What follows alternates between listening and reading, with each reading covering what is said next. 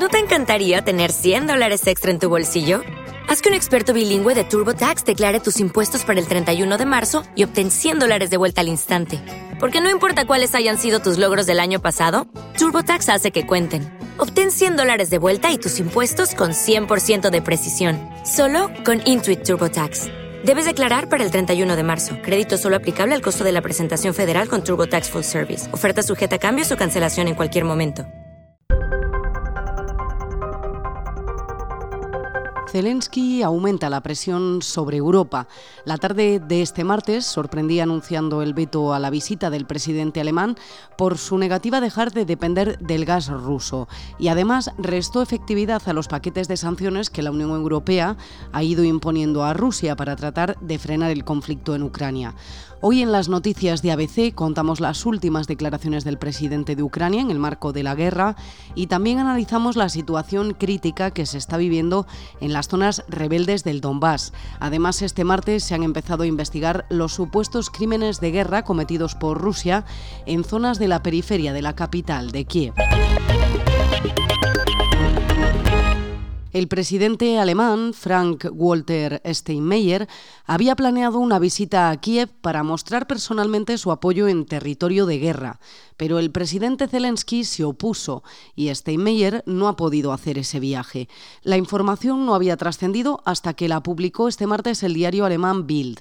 El presidente ucraniano sigue aumentando la presión sobre Europa, no solo por vetar a Steinmeier, sino porque este martes también ha minimizado la efectividad de los paquetes de sanciones que se están imponiendo a Rusia.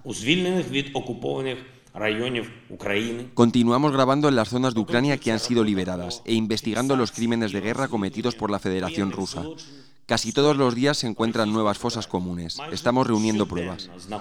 Y esta semana ha llegado a Ucrania un equipo de forenses franceses que investiga ya si Rusia ha cometido crímenes de guerra en zonas de los alrededores de Kiev, como la ciudad de Bucha, mientras el ejército ruso ha intensificado su ofensiva en la región del Donbass. Allí Putin ha ordenado deportaciones en masa y secuestros para someter a la población de la zona antes del asalto final.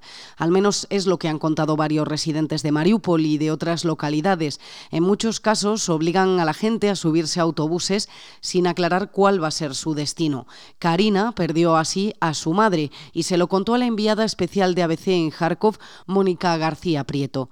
Recuerda que en abc.es te contamos todas las noticias que llegan de la guerra de Ucrania y actualizamos en directo las últimas informaciones. Más noticias. Continuamos en clave internacional porque este martes en Estados Unidos, en un barrio de Brooklyn se ha producido un tiroteo que ha dejado al menos 18 personas heridas.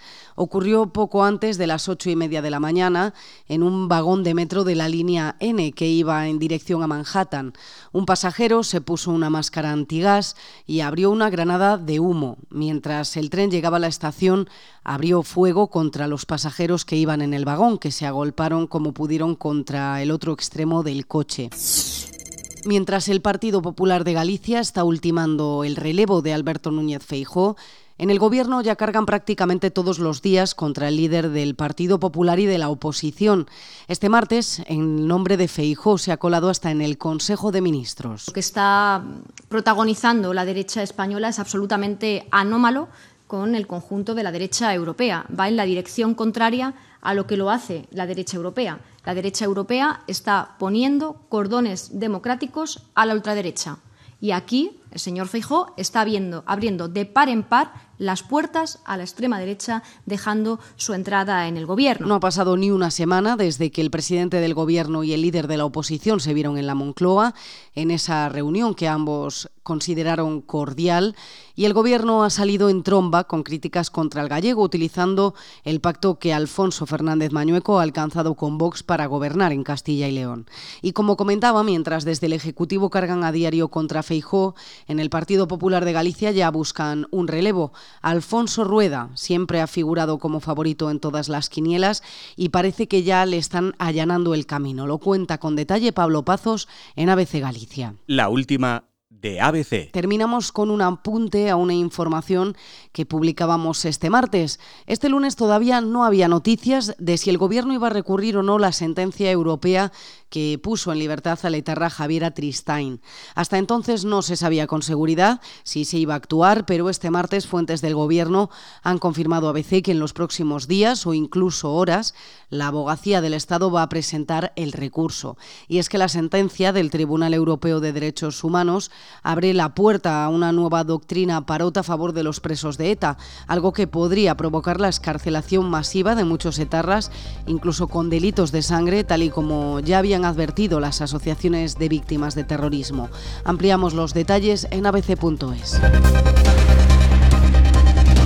Puedes escuchar cada día este boletín en abc.es y en iVox, o también pedírselo a Alexa, Siri y al asistente de Google. Para más información, ABC.